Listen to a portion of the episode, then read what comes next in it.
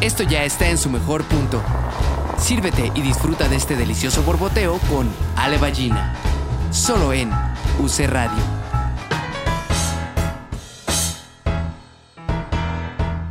Hola, ¿cómo están? Bienvenidos a nuestro episodio número 31. Y me gusta cuando los cafecitos son un poco como blind date, en donde no conozco a nuestro, a nuestro invitado y nos vamos a conocer. Entonces es como muy interesante esta situación. Y bueno, pues ustedes serán testigos de, de nuestro date, de nuestro coffee date. Tenemos hoy a Luis López de Nava con nosotros. ¿Cómo estás, Luis? Bienvenido. ¿Qué onda, Le? Muchas gracias por invitarme. Creo que va a ser. estar aquí en el, en el borboteo. En el borboteo, en la, en la charla borbotea. Entonces, literal, sí es de. Vamos a conocernos en este, en este café, lo cual me encanta. Este, y bueno, mi primer pregunta, muy polite, es: ¿te gusta el café?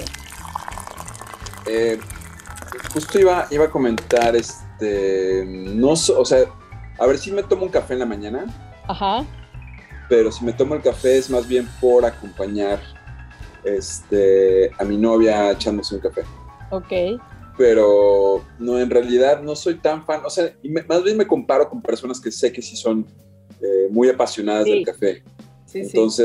Creo que soy un, un, este, consumidor de café, ¿Social?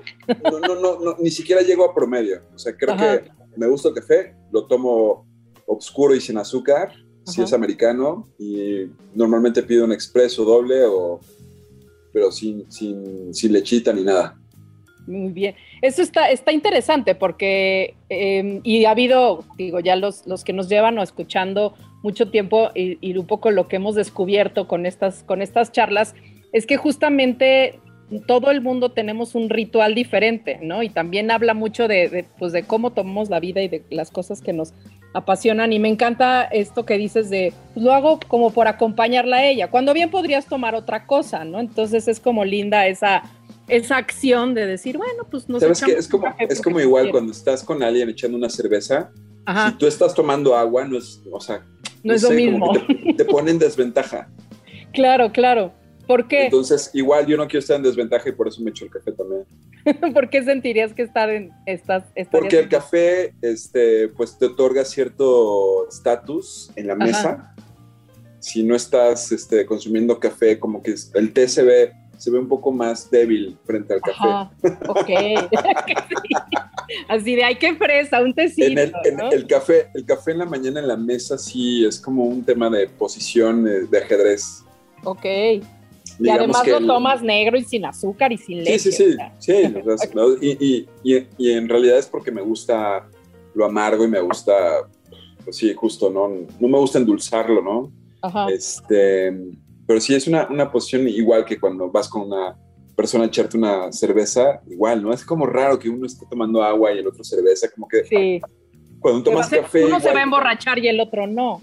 como que de alguna forma la cerveza te va a soltar cierta, cierto carisma que el agua no te va a dar. Y con el café pasa lo mismo, como que despiertas más rápido, igual dices chistes más rápido, en la mañana sobre todo. Entonces creo que, creo que sí este, es un poco para no estar en desventaja ahí en, esa, en, la- en las mesas este, de la mañana aquí en la casa. Muy bien. ¿Y quién lo prepara? Híjole, eso es que justo, por eso quiero decir que no soy, eh, o sea, estoy debajo del promedio de, de bebedores de café. Soy como de esos cuates que, que cuando fumaba yo era de los que, que pedían un cigarro Sí, y que no compraban mis cigarros igual con Sí. el café. O sí, sí, sí.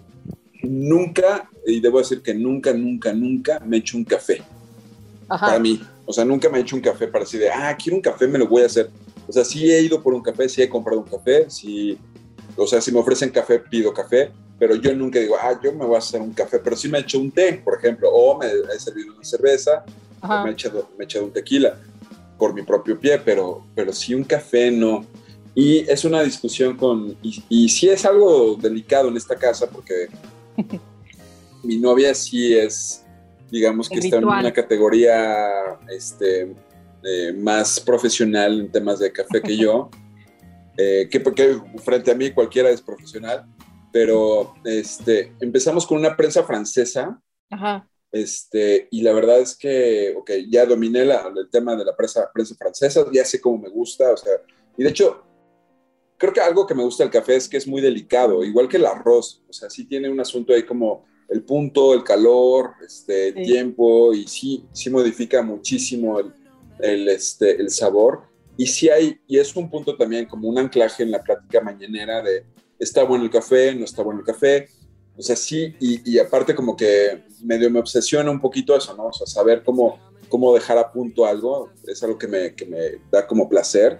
Eh, entonces, el, el, tema es, la prensa francesa ya la, la, dominaba porque me criticaban justo porque yo no, me hacía, el, yo no hacía el café. Sí. Entonces, este, después me explicaron cómo hacer café en, en una cafetera pues normal, ¿no? Así de estas de... De, de, ¿De filtro. De, de, jarrita con filtro. Dije, ah, ok, es muy fácil también, cosa que para mí era eh, pues magia negra en realidad, o sea, como el café. y, y, ya que había dominado también ese, ese paso, decidió eh, Monse comprar una cafetera más, más especializada y ahí sí me sí. ha entrado. Eso no le hace. Eso, ¿Y ella cómo... no le ha entrado, ¿sabes por qué? Porque se ve que es más delicada, medio sí. se pelea en las mañanas con la cafetera, este, o sea, si no le aprieta bien, si el botón verde no se pone en verde, este, si le puso mucha agua y ya ahí sí, ahí justo evito decir si quedó bueno o no el café, Exacto. la verdad. ¿Y ella cómo lo toma? Ella lo toma igual que yo, creo, pero, ah. o sea, sí se echa capuchinos, igual y yo creo que se le podría poner un poco de azúcar a alguna forma de café. Uh -huh. Normalmente nos echamos un expreso ahora. Este, bueno, de hecho, normalmente tomamos café en, en, en tacitas de expreso. Sí, sí este, o medias tazas de, de estas de, de, americano, ¿no? Pero, pero sí, es, es, algo, es algo por ahí. Creo que, creo que es una, una parte, este, no, sí, sí, es, sí, sí, es, sí demuestra poder en esta casa quién hace el café. pero lo que es interesante es que ella te prepara a ti el café, según lo que estoy entendiendo, pero te lo hace como a ti te gusta. No es como que tú, no es como que hayas tú también, a lo mejor sí, sí tomaste su, su ritual o su gusto, pero a ti te gusta diferente que a ella, ¿no? No, creo que lo tomamos similar el café. Uh -huh. Y en las mañanas, o sea, es, es como el, el, único café que hay, digamos, ¿no? No hay, no hay opción a hacer un café más o menos, este, pues a lo mejor le podemos agregar leche de repente. Sí. Pero sí, ella, ella lleva la, la, la dirección de ese, de ese departamento. Está bueno. Pero me gusta que lo compartas, que no es como de, ay, no, a mí me gusta otra cosa y, y, tal, o sea, que sea como, como algo que lo hagas un poco por, por eso, por darle ese lugar. Está fácil. Claro, claro, claro. ¿A qué te dedicas, Luis? Cuéntanos. Pues es, o sea, de, de profesión soy arquitecto, estudié Ajá. arquitectura en la Universidad Intercontinental y después eh, un diplomado en diseño sustentable en Ibero. Uh -huh. Y eso fue lo que estudié más o menos, ¿no? Y a qué me dedico es algo más complejo, porque tengo un, un, una serie de emprendimientos que no tienen que ver con la arquitectura, Ajá. pero que sí tienen, eh, de alguna forma, la formación me ha ayudado, pues, para uh -huh. tener una... O sea, sí veo, sí veo la, las relaciones de lo que, en, en, todo lo que hago, uh -huh. con mi formación y al menos con mi, sí, con, con la estructura que de alguna forma la, la arquitectura me ha, me ha, brindado. Tengo un coworking en la Roma, uh -huh. que se llama We Are Todos, este, casi desde hace siete años. Este, y lo empezamos de forma no, no como un negocio, sino como un club de arquitectos, diseñadores, hace como 10 años. Uh -huh. Y hace como 7 empezamos a hacerlo ya como, como un negocio, digamos. ¿no? Uh -huh. Entonces, este, llevamos 7 años con este espacio en la calle Tabasco, 242, ahí casi esquina con Monterrey. Ajá, super vecinos. Y entonces, este, pues es eso, ¿no? Es, es un espacio, o sea, coworking es, es decirlo eh, de forma burda, en realidad somos una comunidad eh, creativa eh, que sí compartimos por, por lo bajo, este, infraestructura, comentarios, este, somos una comunidad muy unida y tenemos una sola regla, que es que te conozcamos en, al menos en segundo grado. Digamos que tú, yo conozco a David y David te conoce a ti, entonces hay, hay oportunidad para que seas parte de la, de la comunidad. Y eso hace, este, pues que de alguna forma como que las, las relaciones sean más de confianza, más pronto, y nos ha funcionado muy bien esa, esa regla, la verdad. ¿Y a qué, o sea, qué hacen o qué, o qué producen? Pues son diferentes, o sea, yo lo que, o sea, yo, yo, yo, lo que hago es rento la casa y subarrendo los este, a los, los, cuartitos, exacto, a los demás. Y parte de mi chamba es como vincular a la gente. Este, tenemos proyectos paralelos que están vinculados al, al arte. Eh, tenemos un, eh, una cosa que se llama Viernes Residente, que es eh, el programa de arte de la casa. Ah, qué padre. Y se llama Viernes Residente porque un viernes cada tres meses llega un artista y hace un takeover del espacio. Okay. Entonces nosotros le damos como un budget ahí medio pequeño para que haga una producción original, eh, que está siempre como vinculada a un formato específico y con un precio máximo también específico para poder como eh, generar una venta y una, pues sí, como cualquier persona que no se dedica a comprar, que pudiera tener acceso ¿no? a comprar estas piezas, este, y aparte hay eventos y, o sea, desde eh, presentaciones de libro, fiestas de cumpleaños, o sea, varias cosas. dentro del espacio es eso, un poco. tenemos también un proyecto culinario ahí que, que es vegano. Yo no soy vegano, pero la cafetería del espacio que se llama Destino Vegano, el destino vegano es este es parte también como de, de, estas actividades que hacen se hacen en la casa Ok, ¿y, tienen en relación los proyectos entre sí o no necesariamente? ¿O el chiste es que te encuentren para... ¿Se han relacionado con proyectos? O sea, me refiero, ha, habido eh, colisiones entre un diseñador industrial y otro gráfico y arquitectos con otro tipo de, empresas. Hay diseño textil también, entonces sí ha habido muchas interacciones. Pero, pero y, y han surgido empresas nuevas de, de esas interacciones también. Claro, sí, pues es justo sea, como que el coworking yo tenía más esta idea de, pues nada, rentas una oficina y sabes que hay pues gente trabajando, pero está padre que puedas conocer a los que comparten. los valores originales, los valores originales del coworking son eso, ¿no? Como el intercambio, el justo nutrirte de la comunidad y esas cosas. Y nosotros lo empezamos a hacer sin, o sea, de repente nos dimos cuenta que estábamos montados en esa, en esa situación del coworking. Es lo más, es como la palabra que nos, nos ayuda a explicar más rápido qué es lo que hacemos por ahí. ¿Y en qué relacionas justo tu formación de arquitectura con esto? O sea, la estructura, pero ¿en qué, en qué sientes, eh, digo, a mí me pasa mucho, igual yo estudié comunicación y de repente digo, no me estoy dedicando a nada que tenga que ver con mi carrera ni mi formación, pero al final luego te das cuenta que sí, ¿no? Y justo es lo que, lo que dices tú ahorita. Entonces, ¿en qué se relacionaría la arquitectura, propiamente, o más bien tu formación de arquitecto con esta nueva, nueva idea? O sea, desde lo obvio que es, empezamos a remodelar la casa. Exacto. O sea, es como lo obvio. Este, acabamos de terminar una, una, terraza que es como, creo que el último espacio que, que pudimos conquistar ahí dentro de, la casa. Qué padre.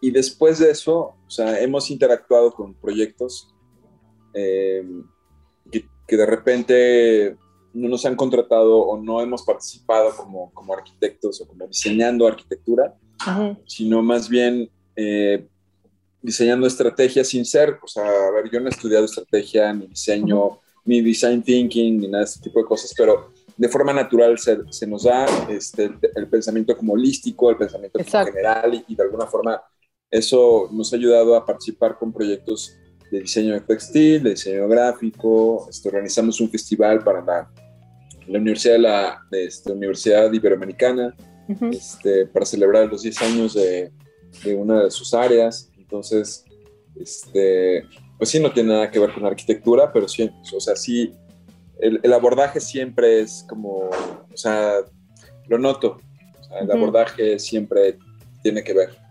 Sí, creo que ahí tiene que ver con esto, como con la manera de pensar, o sea, más bien con el qué área del cerebro ocupas, ¿no? Para, para resolver tus desafíos en la vida, o sea, no nada, o sea, a mí me, me, me gusta mucho esta cosa em, justamente de pensar que nuestra formación, si no académica, pero pues de vida o de las cosas como, como, como fuimos, o sea, como nos enseñaron a pensar, básicamente, es como lo, lo haces en todas las áreas, en todas las áreas de tu vida, ¿no? Entonces, me parece muy interesante esto, cuando de repente pensamos que no, no nos dedicamos a lo que nos dedicamos, que bueno, propiamente como dices, desde la remodelación, bueno, ahí sí existe la arquitectura como tal, pero lo otro es seguramente tu manera de, tanto de verla, digo, la ingeniería, a diferencia de la arquitectura, la arquitectura tiene una cosa más artística, ¿no? Este, a lo otro que son como meramente cálculos planos, como un pensamiento muy estructurado, y acá es una cosa como un poco más artística y este, por ejemplo, mi hermano es escenógrafo y estudió arquitectura sabiendo que quería ser escenógrafo. Entonces tiene como esta otra parte de la utilización del espacio que evidentemente está increíble y volvemos un poco al tema del café, o sea, es compartir ese, esa manera de crear espacios con la gente y, que entre ellos, ahora sí que tomen café entre ustedes también, ¿no? Eso está padrísimo.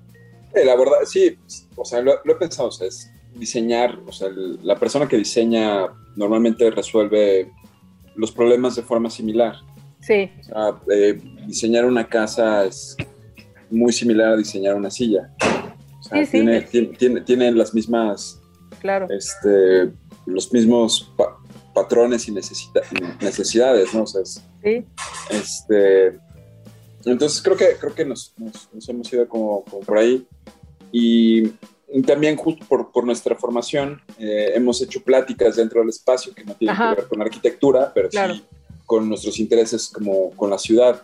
Este, alguna vez hicimos una cosa que, que nos inventamos que se llamaba Ando Yendo. Qué padre. Eh, ando Yendo, y, porque en ese momento traíamos este tema de la bicicleta, todo lo que da, y como que confluyó que hace como 10 años eh, el tema de la bicicleta tuvo un, boom muy, muy importante. Muchos grupos ciclistas, este, entonces, y también el ITDP, que fue el instituto que asesoró a, a Marcelo Ebrard cuando iniciaron estas, estos cambios en la ciudad, como las ciclovías, este, cerrar el, centro histórico para hacer calles peatonales y, varias intervenciones. Eh, entonces, un día se nos ocurrió hacer esta, este como foro, plática, charla, este, que se llamaba Ando Yendo. Y invitamos a dos grupos de ciclistas, uno de puros hombres que se llamaba, este, híjole, se me está yendo, ¿cómo se llaman estos cuates? Se definía como una jauría, era, era los terremotos. Ah, ¿los topos? Los terremotos. Ah, los terremotos. Wow. Ah, los terremotos. se, definía, se definían como una jauría. Y también invitamos a unas chavas que se, que se llamaban este, las insolentes. Entonces las insolentes, pues básicamente promovían el uso de la bicicleta, pero eh, decían, pues puedes ir a tu trabajo en tacones, minifalda, y, y eran como muy insolentes en realidad, como, como su nombre decía, ¿no? Era como, no me importa que se me vean los calzones, yo vengo en bicicleta y me veo guapa mientras ando en bicicleta. Y, los terremotos eran todo lo contrario, eran unos grandules que se veían bastante rasposos cuando andaban en, bicicleta, ¿no?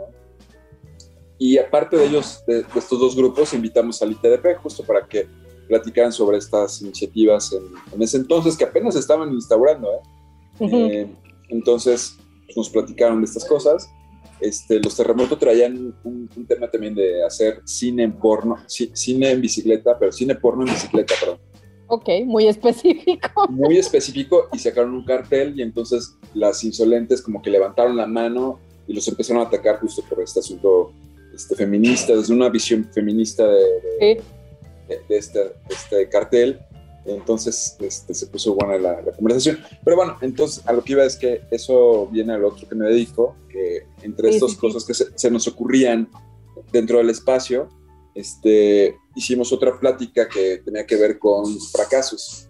En ese momento el instituto, eh, ¿cómo se llamaba este?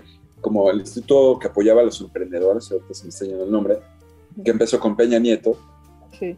Tenía como muchos apoyos y de repente hubo un boom justo como de una cultura emprendedora en México y querían hacer de Guadalajara y la Ciudad de México como el siguiente Silicon Valley. Y entonces había muchas empresas y muchos este, venture capitals y muchos fondos queriendo impulsar ciertos este, eventos.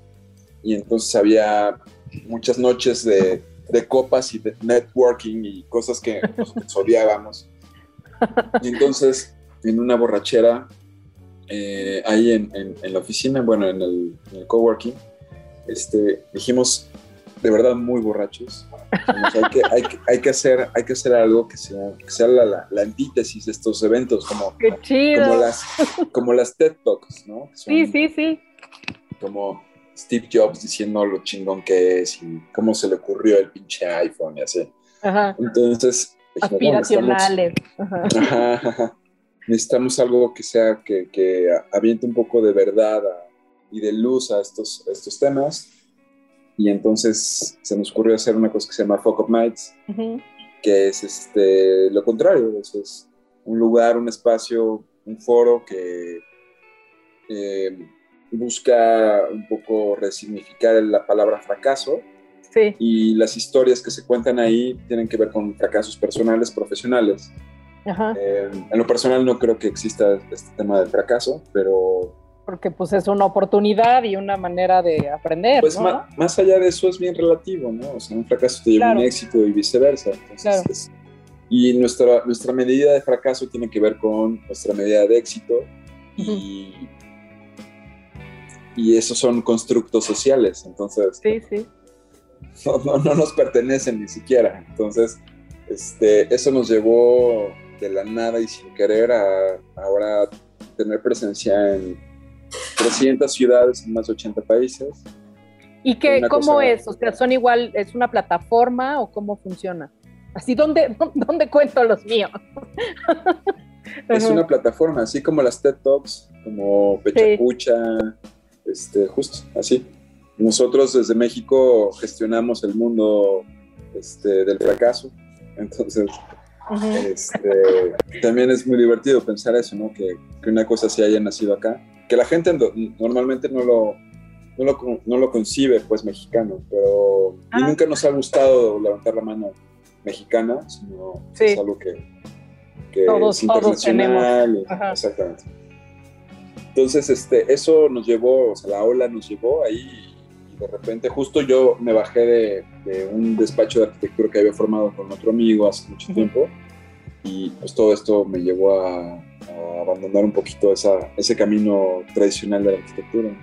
¿Ese, ¿Ese consideras tú que es tu fracaso en este, entre ah, comillas? no, no tiene... no, no sé, o sea, sí, seguro, o sea, en esa, en esa historia hay muchísimos, muchísimos fracasos. Este, pero eso, ese, ese cambio de rumbo en específico ha sido un cambio de vida por completo.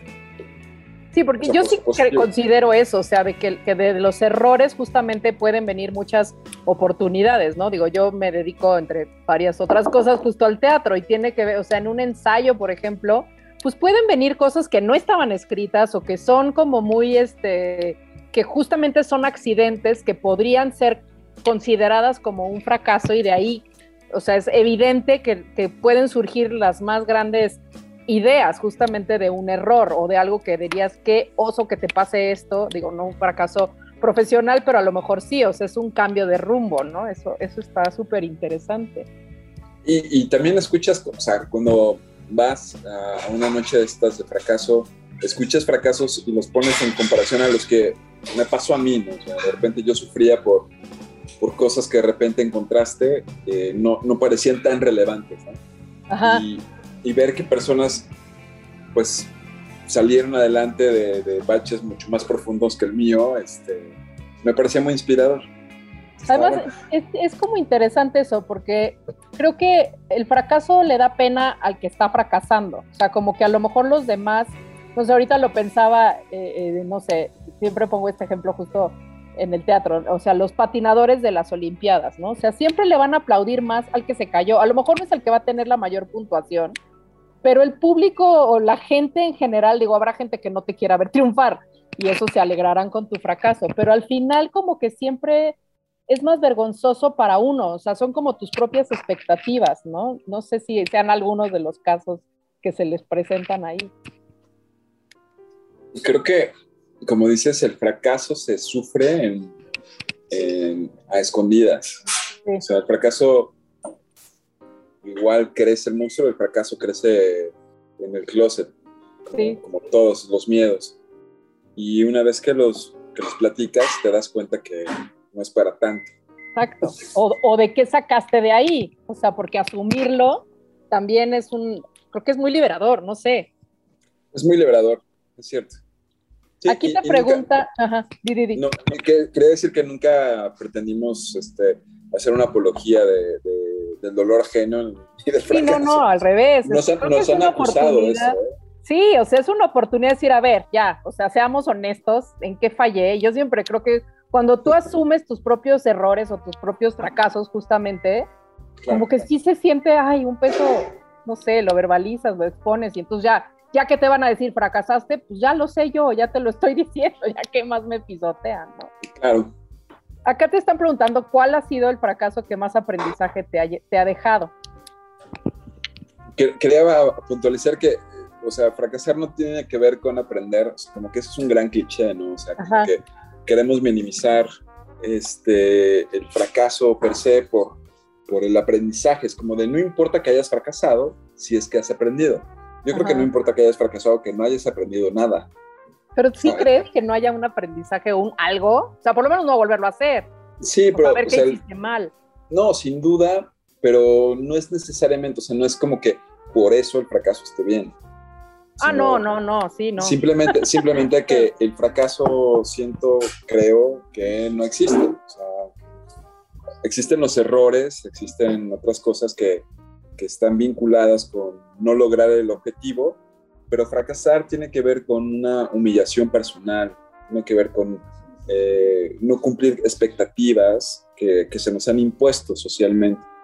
Entonces, eh, identificar eso y salirte de construir ese, ese, discurso es muy complicado. O sea, no querer el, eh, tener un, un, Ferrari y decir, no, pues yo estoy ok con mi, con mi bicicleta y que tu mamá no tope eso, es complicado. O que tu hermano te vea raro porque te tacha de hippie porque decidiste cambiar de rumbo en tu vida, porque decidiste no ir por, por el billete, sino ir por lo que te gusta, ¿no? O sea, es, a eso voy. O sea, quisiera, quisiera quitarle el tema del, del aprendizaje. O sea, fracasar está ok, porque fracasar es relativo.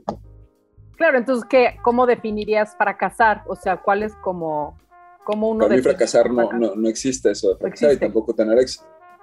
Claro. O sea, no, no conozco una persona fracasada y tampoco una exitosa, ¿no? Sí, está, está interesantísimo que la premisa sea esto, o sea, como hacer un acto de honestidad y pensar en que has fracasado para luego llegar a la conclusión de decir, todo lo que estás diciendo tampoco es cierto, ¿no? Y a nadie le importa, ¿no? solo, solo, te importa a ti. Claro. Y eso también te quita un gran peso de encima, o sea, pensar que no vas a fracasar. el problema es que la idea del fracaso te, te, te, inmoviliza, perdón. Claro. Y la, y la, idea del éxito también te, te define erróneamente. Claro, sí, totalmente. Está, está, está súper interesante. Y además eso, basar, o sea, tener una premisa de una plataforma y de una invitación a que el, que el invitado vaya y se haga un acto de honestidad para luego decir, ¿ves cómo no estuvo tan, tan grave, no? Claro. Bueno, y para, y para no esquivar la pregunta así de qué fracaso, o sea, oh, digamos, o sea, de me engaño pensando que estoy aprendiendo de los fracasos, ¿no? me gustaría, o sea, es que lo, o sea, lo que se me viene a la cabeza son los, son los fracasos más recientes, pero he tenido, es que no he aprendido mucho, la verdad.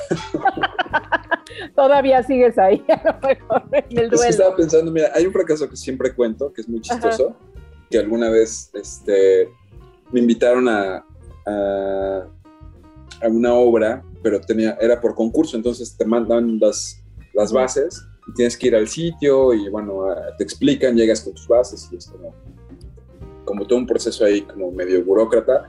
Y entonces iba yo y mi socio a, a buscar este, la dirección de donde iba a ser la obra, donde todos los constructores este, que, aspirantes estaban, se iban a reunir y la dirección era como Boulevard Adolfo López Mateos, número no sé qué, este, como referencia había un Walmart. Entonces, pues iba yo por periférico con mi socio, muy, muy a tiempo, como una hora antes, porque era una cuenta como grande para nosotros, un proyecto grande para nosotros. Sí. Y a la hora de que pues no estamos encontrando el lugar, le marco al ingeniero que me invita y le digo, "Eh, oiga, no encuentro el lugar. Me dice, a ver, ¿dónde estás? Y yo, sí, bueno, estoy aquí en Adolfo López Mateos, no sé qué, mira, ¿ves el Walmart? Yo, sí, sí veo el Walmart. Ah, perfecto. Este, bueno, topas que del lado derecho está el malecón. ¿Eh? Y yo, sí, ¿qué? Así, se me bajó así, la, la- ¿sabes? Así me puse Ajá. amarillo. Y Yo, eh, sí, ingeniero, le marco en un momento. Voy, a mi, voy al mail y para no hacerte el cuento largo, la situación era en Rosarito y yo estaba aquí en la ciudad. No, bueno, pues es que sí, todas se llaman igual. ¿Qué aprendes de eso? No hay nada que Pues sí. aprender. de eso. Lee bien. La moraleja bien. es, O es, lee todo, métete, métete un curso de lectura, ¿no? claro. ¿Y cómo lo resolviste? Porque yo sí no creo lo en resolví. Pues No pero-. O sea, hablas O sea- y dices, perdón, estoy CDMX. no, No, o llego. sea, más bien, más bien lo que yo me preguntaría es, ¿qué hiciste después de eso? Exacto. ¿Qué hubieras hecho tú, Al?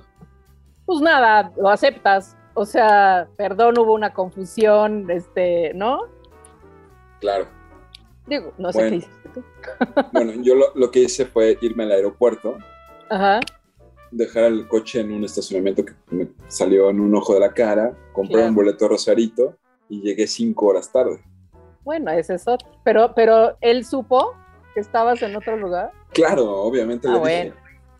Sí, sí, sí, obviamente le dije, pero no sé por qué decidimos irnos a Rosarito, aunque sabíamos que no, no había caso. O sea, Pero llegamos, creo que o sea, esa es una forma justamente de, pues, an- ante, el, ante la adversidad que haces, ¿no?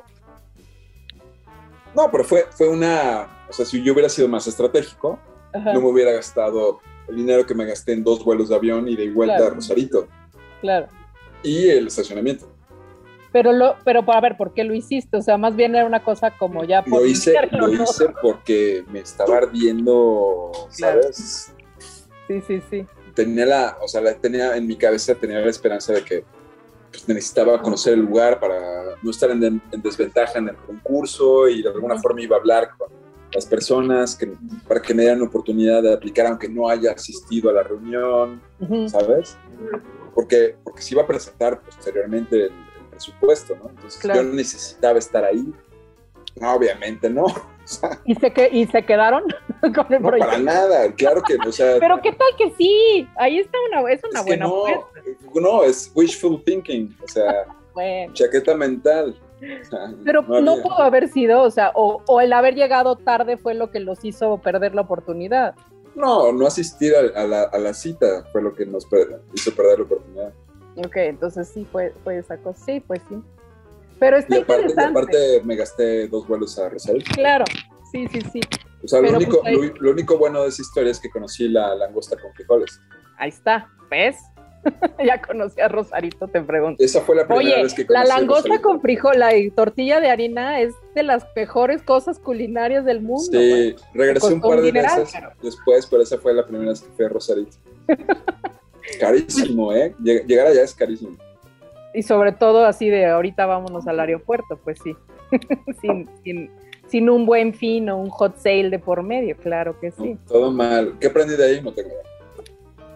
Pues no sé, o sea, creo que más, más que aprender, yo creo que sí habla mucho de nosotros, o sea, de cómo, te digo, Se habla mucho de... Sé que estoy muy frito, no sé. No, pero a mí la verdad, o sea, viéndolo de afuera, sí creo que pues es unas ganas de que sí suceda, aunque igual y sabes que no, pero es llevarlo a sus últimas consecuencias, o sea, a lo mejor algún otro dices, bueno, pues ya ni modo y ya asumes el fracaso, entre comillas, y te vas a tu casa y tienes una gran anécdota y nada más. Sí, pero claro, pero es, es, es, es, como esto, ¿no? Es como me citan ustedes a un programa y llega una hora tarde, pues no. Pues sí. Porque el programa tiene un horario.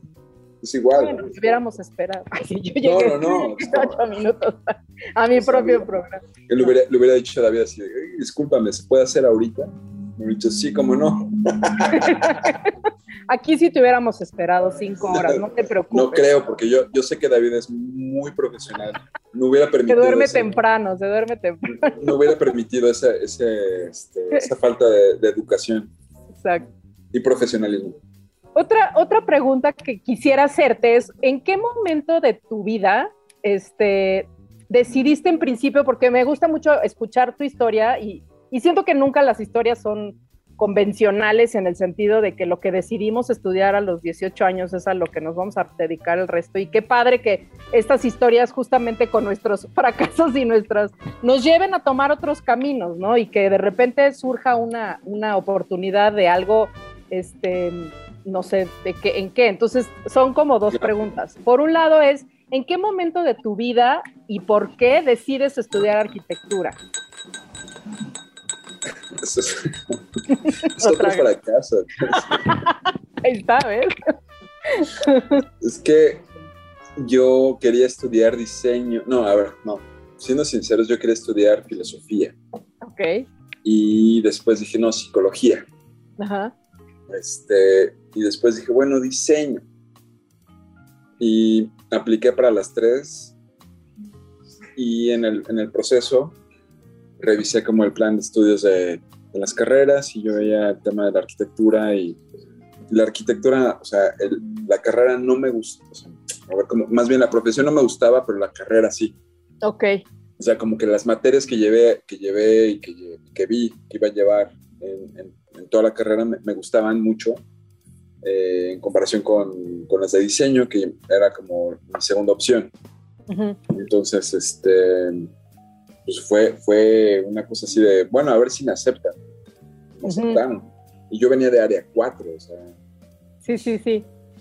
Pero justo mi otra pregunta era en qué momento cambiaste de giro, pero creo que tiene mucho que ver, o sea, si, si realmente la profesión no, pues evidentemente ibas a acabar este, adecuando lo que estudiaste que te gustó, ¿no? A, a otra cosa. Ahora, quiero, quiero decir que, o sea, yo le he sido infiel a la arquitectura, pero ella no me ha dejado de querer, ¿eh? Exacto, eso luego pasa, te atrapa y te dices, eres de aquí. Por, por más que me ha alejado, o sea, no hemos podido.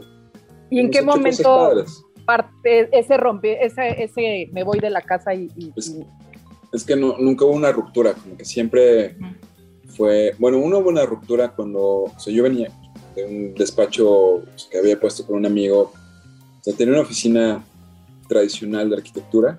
Eh, O sea, saliste una- de la carrera, empezaste Salí de la carrera, un año antes de la carrera, yo ya había puesto mi despacho. Como debe ser. una- como, como un amigo, con un amigo y, y tenemos una oficina en Polanco, Ajá, tenemos como 30 empleados y 60 personas en campo y otras cosas así. Y, este, y pagábamos una renta impagable, ahorita lo pienso, impagable este, en Newton, ahí en, en- la calle Newton 56, ya me acordé, este, en Polanco. Y Ciudad de México. Ciudad de No vayan a llegar a Rosario. Sí, sí, sí, sí, sí. sí. Este, y ahí estuvimos como en, un- en una burbuja como de prosperidad, como quizás unos 6, 7 años. Muy bien. Y el, el volumen de trabajo era, era muy pesado y pues poco a poco, no, o sea, tenemos dos clientes que nos daban mucho, mucho trabajo y eso no nos permitió crecer más. O sea, no había forma de ir a salir a, a buscar más, más trabajo porque no podíamos con el que teníamos. Entonces, este, pues en un punto, estas dos empresas llegaron a su punto de crecimiento y en ese momento de la nada separaron todas las máquinas. ¿Por qué? Pues porque eh, era, nos, nos dedicamos a retail, aunque hacíamos otras cosas, o sea, tiendas de ropa y casas de empeño y este, tiendas de tecnología. Entonces, cuando llegaron al punto de crecimiento que tenían planificado, no sé cuánto tenían, vamos a hacer 50 sucursales y por otro lado otras 300 sucursales. Cuando llegaron a, a, esos, a esas metas, pues ya, ¿no? Se acabó.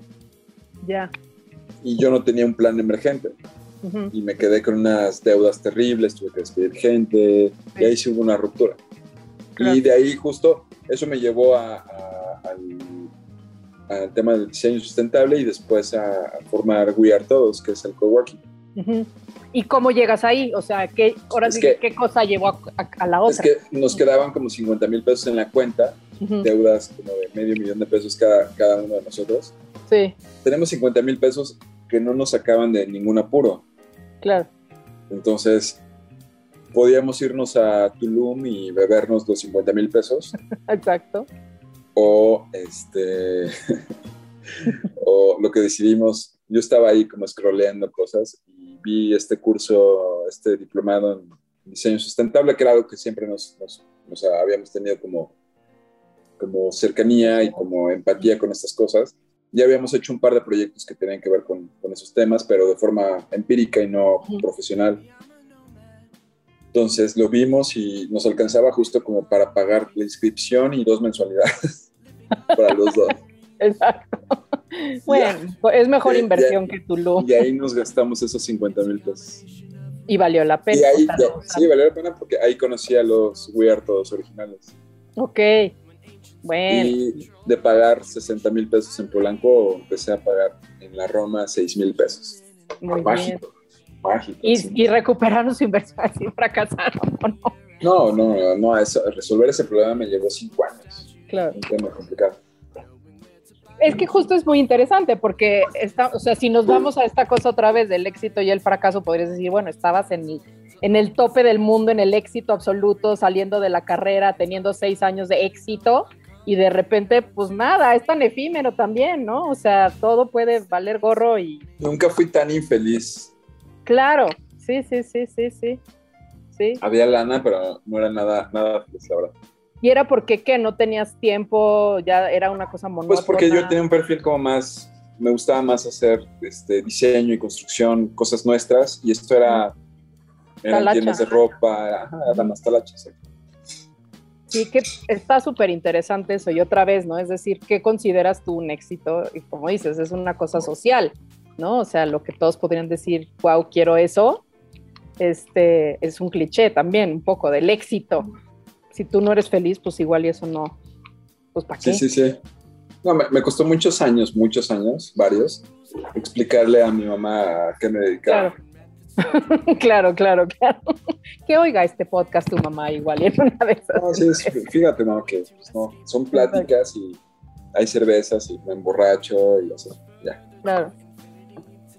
Y es, sí, es justo, o sea, me lleva como a lo que hablábamos al principio, o sea, del cómo, o sea, sí creo que son como hechos este, relacionados el- los unos con los otros y creo que al final, pues llegar a, ahorita te sientes a gusto, estás contento con lo que estás haciendo, te, te gusta, te Fluctúa. apasiona, Esa, esa sensación fluctúa.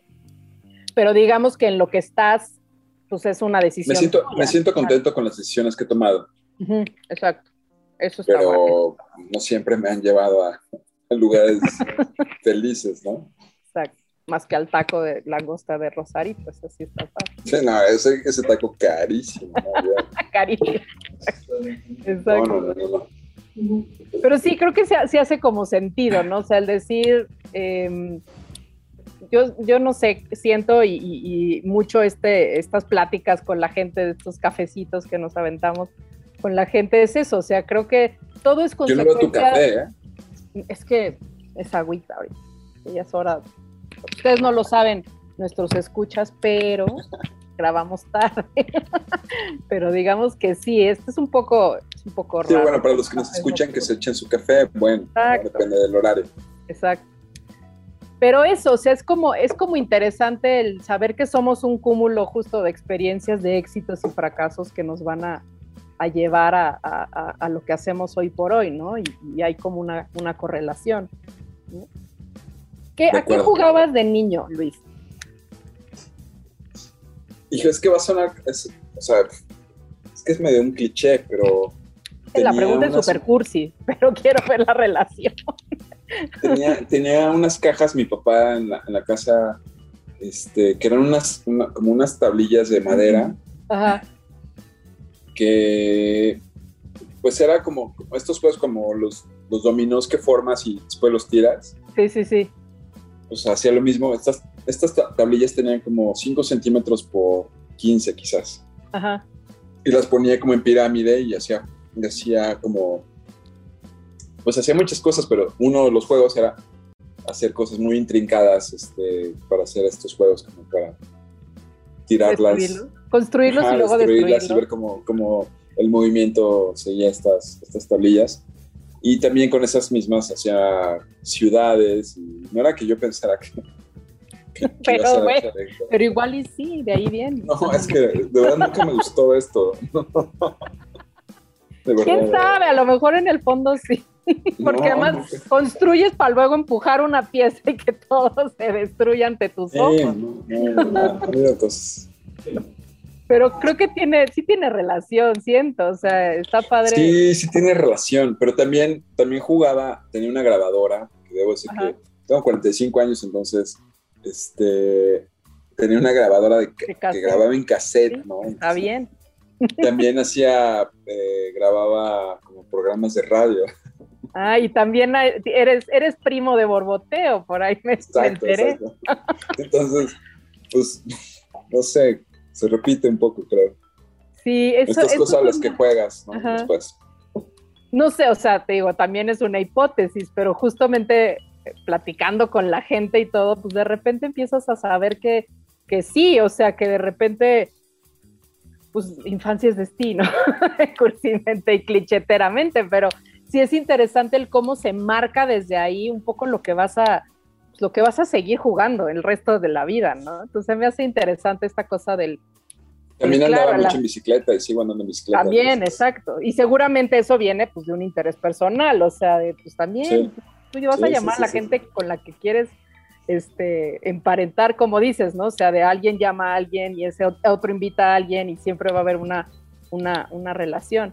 Pero se me hace interesante esta cosa como de hacer toda una estrategia para construir, crear y que todo ya esté ahí para luego de repente, ¡pum! Y ya que todo, todo caiga y todo, todo vuele. Cuéntanos un poco acerca del primo de Borboteo, del podcast que tienes aquí en UC Radio. Pues en la, o sea, tuve, tuve este, la fortuna de que me invitaran a participar ahí en UC Radio. Eh, tenemos una cosa que es como la versión no radiofónica de estas charlas de fracaso, que iniciamos como muy estrictos, ¿no? Como que hablábamos mucho de temas que los vinculábamos en fracaso, pero hoy se ha vuelto en una eh, más bien charla de expertos en nada, como que platicamos sobre temas, opinamos fuertemente sobre cosas que no conocemos. Sí. Y nos reímos de esas cosas. Exacto pero se llama Fuck Up Nation, están los miércoles de 9 a 10 de la noche en UC Radio. Aquí, con nosotros también. Exactamente. ¿Y dónde te podemos seguir? Cuéntanos, o sea, para darle seguimiento a estos, estos proyectos que vas construyendo ahí. En es, que, es, que, no por todos lados hay fracasos. O sea, siempre he sido malo con estos temas de, de levantar, así como hacer, ¿no? Como como hacer qué haces. Ajá. Cuesta mucho trabajo, pero tengo Instagram, se llama eh, arroba Luico Rubeo, que es una, una broma con un amigo. Este, David dice, yo quiero saber si le mencionaban el alcance, que ya no, ya no alcanza a leer. Dice, quiere, eh, si mencionabas el alcance que está teniendo Fuck Up Nights, de una idea de una peda para estar presentes en 80 ciudades. No, no, no, yo creo, que el cuate, inesperado. el cuate que inventó el internet tampoco tenía idea que iba, que iba a ser lo que soy, ¿no? Sí. No, igual, o sea, no, no, no, fue, fue algo muy casual y no, no, no teníamos ni el plan, era una cosa que hacíamos para divertirnos y para reírnos de los demás. Bueno, pues está, funciona, funciona bien. Es que creo que también todo el mundo puede contar algo, o sea, todos tenemos una historia que contar y está padre la reflexión, o sea, la invitación a la, a la reflexión partiendo de esto que dices, de no es un aprendizaje, es un, ¿y esto para qué? ¿No? Claro, claro, claro. Pero bueno, les, les decía que personal, así Instagram personal, arroba Luico, como una versión extraña de Luis, Luico, Rubeu, como una modificación de Rubén, que es mi segundo nombre. Luico Rubeu. Ese es el chiste local. Ya, lo que pasa es que mi, mi compañero co-conductor de Fuck Up Nation, que es el podcast en la UC, eh, alguna vez estábamos platicando si cuál era nuestro apodo artístico y por ahí él se inventó ese nombre. Exacto, está bien. Y ahí pegó y bueno, ya, ya es el, el, Instagram. Sí, ese es el Instagram. Entonces, Fuck Up Nights, ¿dónde la, ¿dónde la podemos seguir? Fuck Up Nights, donde quieran buscarlo así como el nombre. Ok. Menos en YouTube porque nos baneó. De plano, decían cosas que no debían. Nos banearon y nos tumbaron una comunidad enorme y un chorro de videos. Qué mal. bueno, saludos YouTube. este, y en, Instagram te podemos seguir ahí y el programa de UC Radio, pues también por acá. Exacto. Este, también Apple Podcast por el nombre del programa. Chiale, bueno. Sí, pues, no, es para todos, eso, no es para todos. eso es malo y bueno porque nunca hemos tenido chance de comprar este, ads en ningún lado. Entonces, los seguidores de Fuck Nights son, son los que son. Está padre también eso. Sí, sí, sí. Pues todos tenemos un fracaso. Así que levante la mano quien no, o sea, también que no le haga. ¿No? Pero está padre. Yo quiero ir a Sí, por favor. Sí, sí, ¿Dónde, uno se enlista para ir a, El jueves pasado tuvimos uno este, bastante bueno, pero los voy a invitar. Yo creo que va, a ser en noviembre. Va, perfecto. Sí, sí, sí, seguro sí. Este, dicen que hubo, hubo versión de teatro. Invitamos a, Juan Carlos Vives, eh, que es director y bueno, pues tiene, como su lugar en el mundo, ¿no? Del teatro. Sí. Ay, qué padre. Y un par de, y un par de este, pláticas que nos ha regalado también en, el programa. Ay, qué padre. Habrá que, habrá que oírlas y seguirlas. Sí, no, no sabes las que, o sea, a ver, hemos tenido a este, Marta de baile. Ajá. Platicando sus fracasos. Hemos tenido a Vicente Fox Quesada, wow. sus fracasos. Este, obviamente no de su presidencia. Ese no lo considera un fracaso. No, para nada, para nada. Este, hemos tenido, ¿quién más? Eh, bueno, Sopitas ha estado ahí, eh, Chumel Torres, este, el de Fobia. Y la gente, o sea, sí los asumen o sí, o sí, sí ves un proceso en el otro así de decir, te cuesta. O sea, a lo mejor no, de lo que no hablan, a lo mejor es más interesante. No, hay unos, hay unas personas que, o sea, de este, de este, de este tipo, ¿no? Como más visibles, que les cuesta mucho trabajo. Sí. Pero hay algunos también de ellos, o sea, Eli Guerra platicó sobre su fracaso increíble, así totalmente vulnerable y, honesta y expuesta. Este, no, no, no, o sea, te sorprende de verdad. Es que justo creo que es un momento, yo el año, el año pasado este, estábamos haciendo una gira, que yo coordinaba la, la gira de un espectáculo que se llama Mandamientos de una mujer chingona. Y justo es una especie de TED Talk, entre comillas, con este, Susana Zabaleta, eh, Rebeca de Alba y Adela Micha, que son mujeres que la gente ubica como muy chingonas, y claro que lo son, pero justamente el tono que es un poco más teatral, cabaretero, este, casi casi este, de stand-up, pues eso, o sea, habla de cómo ellas han llegado a ser quienes son, haciendo un mandamiento propio, pero desde cosas súper difíciles, o sea, y cómo esta, si, si, tachamos la palabra aprendizaje, pero sí de cómo los trancazos de la vida te pueden llegar a decir, ok, por ahí no va, ¿no? Y este, ajá, entonces eso, eso creo que es como súper, súper eh, interesante cómo, si, si bien dices, bueno, no, lo aniquilas el el aprendizaje, pero sí como decir, bueno, ¿esto qué? ¿Para qué? ¿No? Está, Cierto, cierto, cierto. Eso, ver a la gente vulnerarse también, digo, como para construirse, sino más bien vemos videos de la gente cayéndose de la bici. Claro, bueno, siempre es divertido ver a la gente caerse. Sí, también. Pero, pero se da eso, o más bien sí sientes como empatía con la De gente. todos lados. O sea, hay, Claro. hay- hay historias que te hacen llorar y hay otras que Sí. te ríes muchísimo. Está la gente que va por el morbo y hay gente que va justo por el aprendizaje. ¿no? Claro. A mí me impresiona, este, este espectáculo es muy curioso porque es una gira que hemos hecho por muchos estados de la República que justo paró por COVID, fracaso, Claro, ¿no? Pero claro. era entrañable el público, o sea, eran señoras así de, de- de- del interior de la República que van entre ellas arregladísimos, es sus ladies night out, ¿no?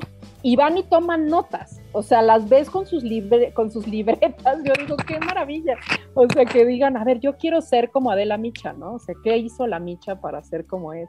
Claro, claro, claro, claro. Ay, sí. Luis, pues muchísimas gracias. No, yo, yo te quería, te quería preguntar ahí, ¿dónde toman café ustedes? ¿O cómo toman el café? Con- pues yo nunca me la sí, no, me lo han preguntado a mí.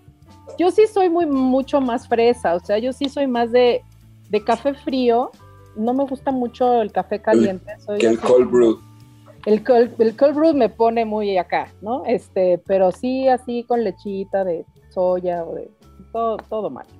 Pero justo Claro. sí es como mi, mi dulcecito y, mi, y ese primer traguito, ese primer sorbito es de, ah, qué delicia.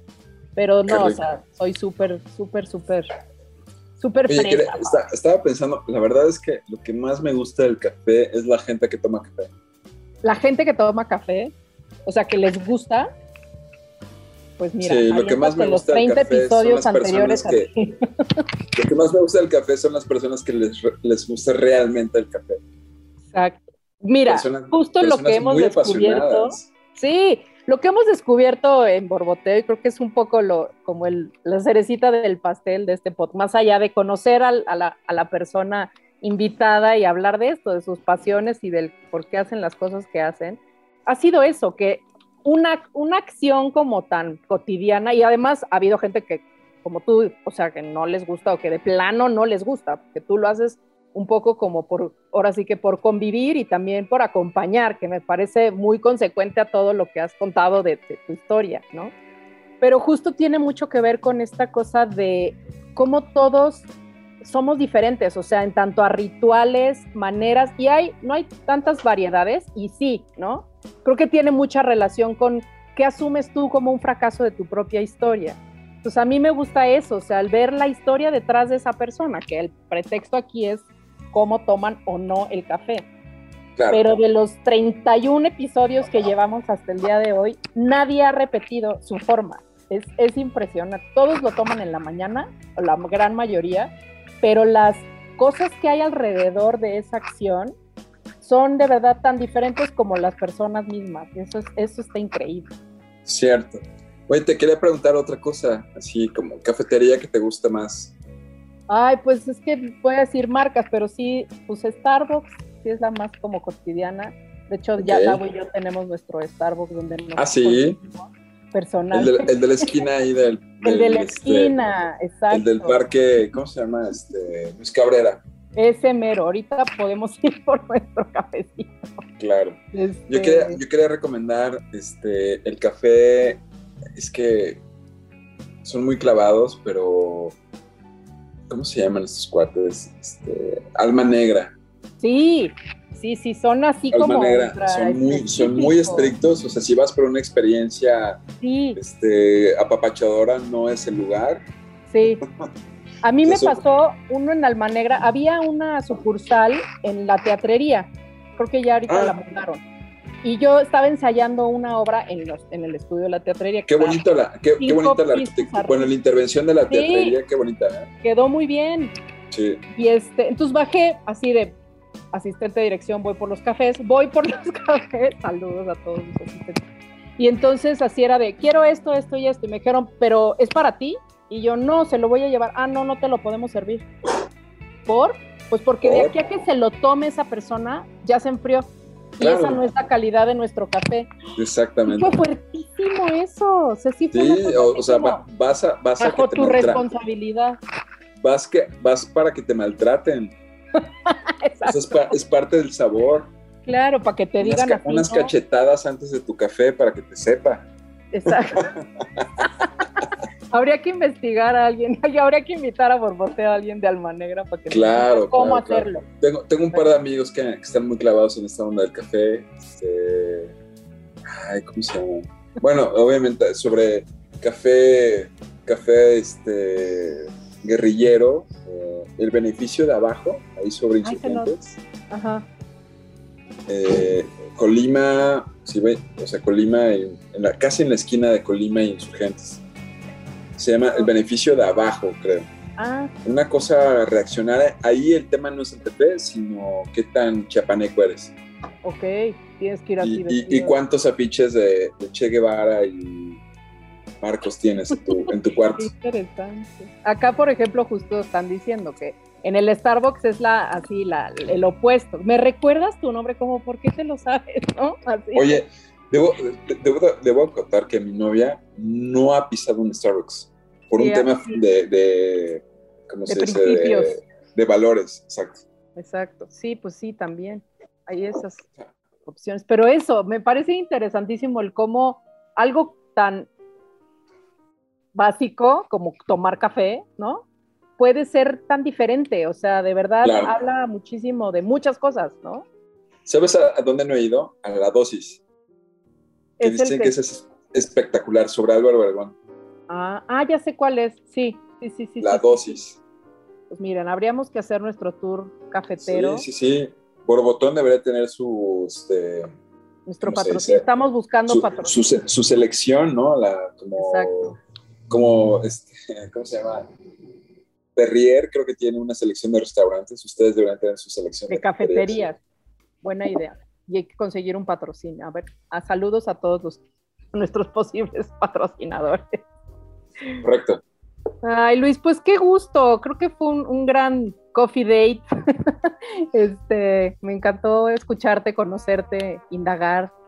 Este, muchísimas gracias por, por estar aquí con nosotros voy a hacer mis anuncios parroquiales y es, bueno, acuérdense que tenemos un café diferente y un invitado diferente cada semana, cada viernes.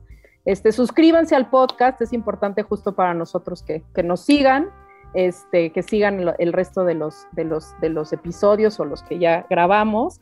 Síganos en las redes, eh, tenemos Instagram, que es arroba borboteo podcast, Radio MX en, en Instagram y en Twitter.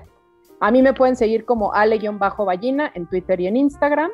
Y nos pueden escuchar en todas las plataformas, en Spotify, en Apple Podcast, no nos han censurado, a Google Podcast, Himalaya y cualquier app.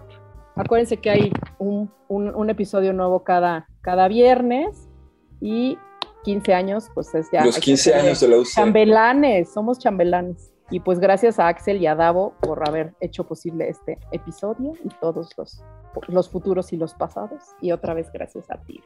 Gracias a ti, Ale, y a, David y a Axel. Gracias. Este cafecito estuvo buenísimo. Recuerda que tenemos una cita la siguiente semana para una charla más. Encuentra más Borboteo en nuestro Instagram, arroba Borboteo Podcast. Esta fue una producción de UC Radio.